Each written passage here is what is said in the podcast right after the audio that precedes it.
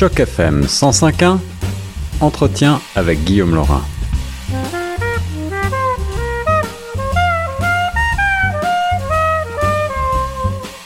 Vous êtes bien sur les ondes de choc FM 105.1. Je suis Guillaume Laurin et j'ai le plaisir d'avoir au bout du fil notre spécialiste de la politique américaine. Et pour cause il est américain lui-même, c'est le professeur Norman Cornett avec qui je reviens aujourd'hui sur la mort de la juge Ruth Bader Ginsburg. Le camp démocrate redoute désormais un remplaçant conservateur d'ores et déjà annoncé par euh, Donald Trump pour la fin de semaine. Une femme très talentueuse a-t-il déjà annoncé. Euh, professeur Cornett, bonjour. Bonjour. Merci pour l'invitation, oui. En effet, euh, c'est un des rares moments depuis que Donald Trump est président qu'il y a un consensus aux États-Unis, aussi bien chez les démocrates que chez les républicains. Celle qui est morte euh, le vendredi dernier, Ruth Bader Ginsburg, était une légende légale, un, un, une géante euh, du droit.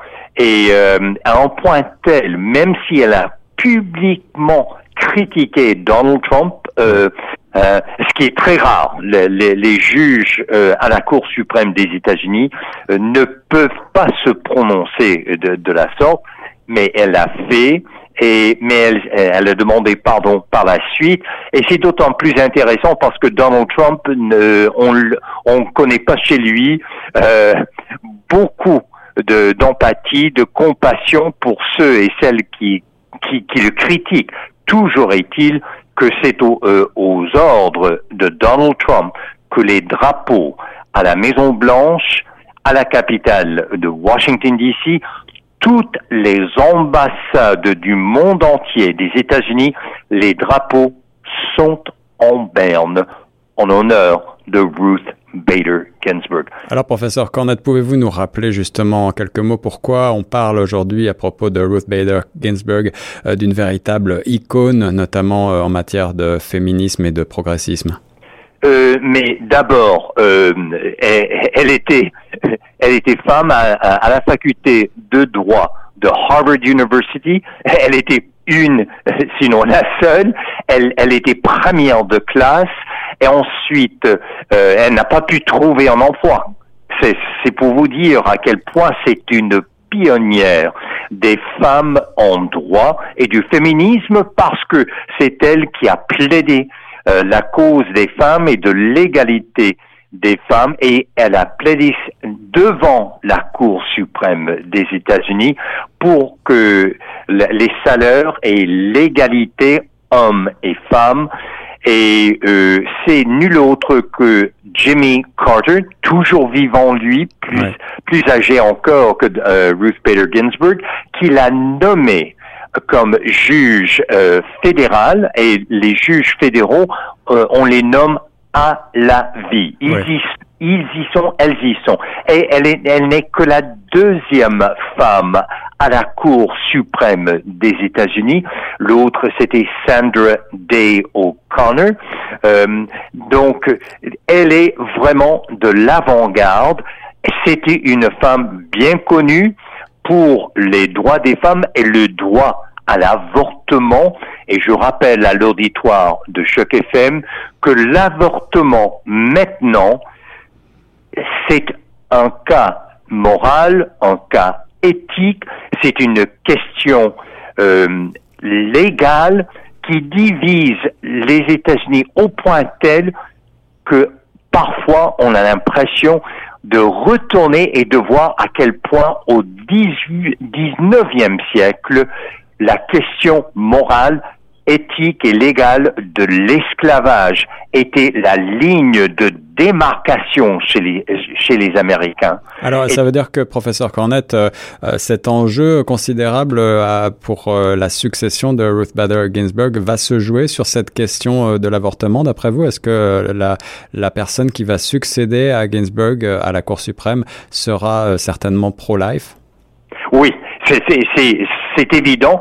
Et au contraire de ses prédécesseurs républicains, que ce soit George W. Bush, que ce soit Ronald Reagan, euh, que ce soit Richard Nixon, quand, quand Donald Trump dit qu'il va nommer des juges à la Cour suprême pro-vie, il, lui, a tenu sa parole. Et dans le cas de Neil Gorsuch, et dans le cas de Brett Kavanaugh, et déjà, il y a trois candidates. Et, et, et, et ça, je tiens à dire, vous savez à quel point cette question de l'avortement mobilise aussi bien les démocrates que les républicains en dedans des premières 24 heures suite au décès de Ruth Bader Ginsburg, au nom de gagner l'élection et de nommer une juge, une juge, parce que Biden a promis, ce sera la première femme afro-américaine à la Cour suprême des États-Unis, eh bien, ils ont récolté pas moins de 71 millions de dollars pour la campagne de Joe Biden. Alors, professeur, euh, à quelques semaines seulement de l'élection présidentielle, cette disparition de, Ruth Bader Ginsburg, qui était la doyenne hein, de la Cour suprême, euh, semble provoquer une véritable tempête chez nos voisins.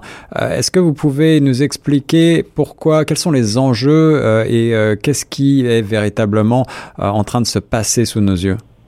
Alors, depuis 1975, ça prend normalement autour de 70 jours en moyen pour nommer et confirmer un candidat, une candidate comme juge à la Cour suprême. Donc là, on est à 45 jours de, l'élection présidentielle et Mitch McConnell, le sénateur du Kentucky, républicain, et je, il faut insister, euh, Monsieur Laurent, on parle de Donald Trump, mais qui sont vraiment, euh, qui, qui sont les personnes qui mènent cette administration? Eh bien, c'est nul autre que Mitch McConnell, le chef des, des républicains au Sénat, et d'ailleurs, le plus, il est déjà chef plus longtemps que tout autre chef au Sénat américain. Il est responsable de concert avec Donald Trump pour la nomination et la confirmation de 205 juges fédéraux, rien de moins. Cela veut dire, euh, professeur, que c'est euh, le Sénat aux États-Unis qui est le véritable euh, lieu de, pouvoir politique? Et, et, surtout, oui, tout, surtout quand il s'agit de, nommer des juges, parce que Mitch McConnell est également chef du comité de la justice au Sénat, et, et ça c'est très rare qu'on ait qu'on ait nommé tant de juges et il a fait exprès de nommer des juges qui, qui sont prêts à, renverser cette décision Roe v. Wade. Il nomme des juges conservateurs, conservatrices, et, et donc là, on, on, parle ouvertement de nommer une juge parce que, et vous savez que Donald Trump, il n'a pas la possibilité d'avoir une candidate à la vice-présidence, une femme. Donc il avait absolument besoin de, de, de répliquer au, euh, au, choix de Camilla Harris et il s'y prend par le biais de, de la Cour suprême. L'enjeu, et, et on, déjà maintenant, on parle constamment de, de est-ce que Roe v. Wade est en jeu et on le croit bien. D'ailleurs, les trois candidates les plus probables selon euh, les présentations actuelles, c'est d'abord, euh, enfin d'abord trois femmes, Amy Connie Barrett, qui elle est juge fédérale nommée euh, par Donald Trump et elle était professeure de droit à Notre Dame, la faculté de, du droit de Notre Dame University, qui est, euh, le nom le dit, Notre-Dame. C'est une université catholique et elle s'affiche, mais carrément contre l'avortement et contre cette décision primordiale de Roe v. Wade. De, il y a aussi, il y a Barbara Lagoa, qui, elle, elle est d'origine cubaine, elle est de la Floride, d'ailleurs c'est la toute première femme qui a siégé à la Cour suprême de la Floride. Et l'avantage là est évidemment, elle est hispanique. Et je rappelle à l'auditoire de Choc FM, qu'est-ce qui a permis à George W. Bush de remporter deux mandats? C'est qu'il avait su rallier les, le vote hispanique euh, du côté des républicains.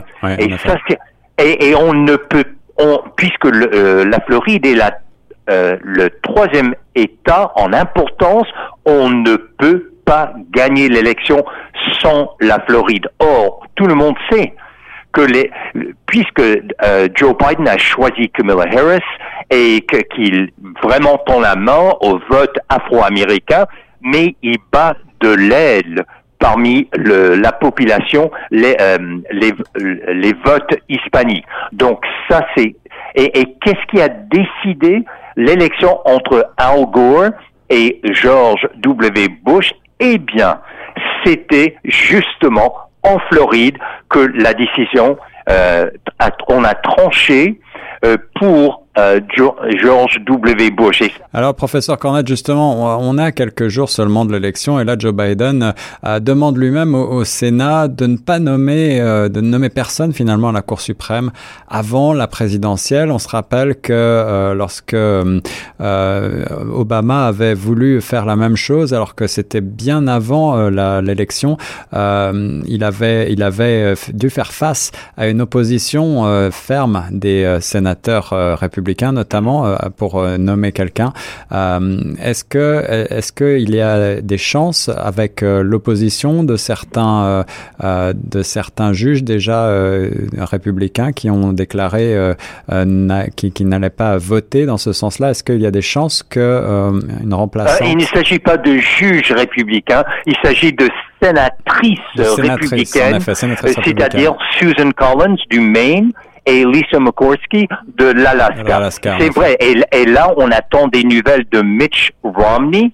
Mais quelle ironie, euh, Monsieur Laurent, qui est le la juge à la Cour suprême qu'on a proposé et qu'on a confirmé le plus rapidement dans l'histoire moderne de la Cour suprême des États-Unis? Eh bien, c'était Ruth Bader Ginsburg. Ah en 42 jours de, de la nomination jusqu'à la confirmation. Or, ça peut se faire. Et Mitch McConnell, qui est un homme fort, qui, qui, qui est le pouvoir en arrière du trône euh, Trump. surnommé d'ailleurs par ses détracteurs euh, Dark Vador. Euh, oui, exactement. Et, et, et, et c'est ça qui est trompeur dans cette administration. On pense, parce qu'on parle constamment de Donald Trump, mais le vrai pouvoir, c'est le pouvoir de la justice judiciaire, que ce soit le chef euh, du comité de la justice au Sénat, Mitch McConnell, que ce soit le procureur général euh, William Barr. Et il faut, il faut garder, il faut avoir, il faut avoir une lucidité. Qu'est-ce qui mène cette administration? La façade, l'apparence, c'est Donald Trump, mais en arrière de ce pouvoir, c'est William Barr, procureur général des États-Unis, et c'est Mitch McConnell. Et je m'empresse de mentionner la troisième candidate dont on parle, c'est euh, Kate Comerford Todd, qui elle était déjà conseillère à la Maison Blanche, qui a que, les gens aimaient beaucoup que qu'elle soit qu'elle fasse partie de de, de, l'équipe légale euh, de la Maison Blanche. Donc euh, c'est affreux à dire, euh, mais la mort de Ruth Bader Ginsburg est une occasion en or pour Donald Trump pour sa réélection, sa campagne euh, battait, euh, de l'aile, mais là maintenant on insuffle une toute nouvelle vie parce que s'il y a quelque chose qui va rassembler, auquel tout le monde va se rallier du côté républicain, conservateur, les évangéliques blancs et, et les conservateurs catholiques et d'autres, eh bien c'est cette question de euh, la, remplaçante, parce que tout le monde est d'accord, ça sera une femme. Et je tiens à souligner quel progrès aux États-Unis que qu'il n'est pas question d'autres personnes qu'une femme, une autorité, une sommité légale féminine euh, au siège de, de, Ruth Bader Ginsburg. Déjà là, il y a des bonnes nouvelles aussi et je me réjouis parmi les derniers mois étaient fort difficiles pour les Américains, les Américaines, mais ça me touche de voir que la réputation, la vie, la carrière de quelqu'un qui, est une, une, une femme de fer dans ses convictions, qui les a défendues bec et ongle, eh bien, tout le monde ne peut que reconnaître la largesse, la sagesse et, le savoir, son savoir du droit constitutionnel, du droit américain, du droit de travail pour les femmes. Ça, il y a des bonnes nouvelles dans tout cela. Euh, et, on, et je tiens à dire, même si des choses vont mal, bien souvent aux États-Unis, il y a des sommités cachées dans ce grand pays et Ruth Bader Ginsburg en est la preuve. Merci professeur Norman Cornette de nous avoir éclairé sur cette bataille pour le contrôle de la Cour suprême juste avant la présidentielle suite à la disparition de la doyenne de la Cour suprême Ruth Bader Ginsburg.